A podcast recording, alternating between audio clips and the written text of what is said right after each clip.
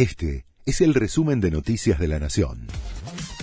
La Nación presenta los títulos de la tarde del lunes 24 de abril de 2023.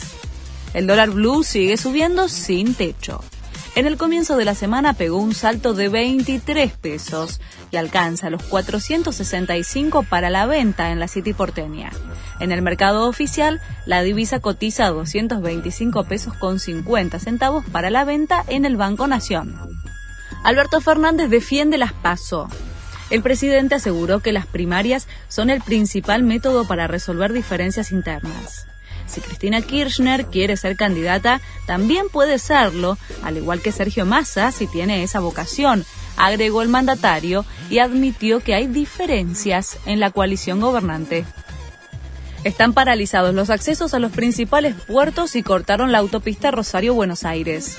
El sindicato de fleteros de la República Argentina reclama en distintos puntos del país en contra de las bajas tarifas que se negocian y la ausencia de control estatal para regular la competencia desleal. La protesta, que afecta a las terminales de Rosario, del Polo Agroexportador y de Buenos Aires, se va a mantener en principio hasta la medianoche. Ricardo Darín confirmó que va a participar de El Eternauta. Se trata de la adaptación de la obra de Osterheld que va a dirigir Bruno Stañaro para Netflix. El proyecto había sido anunciado previo a la pandemia y quedó trunco hasta hace unos meses, cuando volvió a desarrollarse y ahora es noticia por el anuncio de que Darín va a interpretar a Juan Salvo, personaje central de la historia. Sigue la fecha 13 del torneo de la liga. Hoy se juegan tres partidos. Primero, Barracas recibe a Defensa y Justicia en el Estadio Claudio Tapia. A las 19, Racing es local frente a Atlético Tucumán en Avellaneda.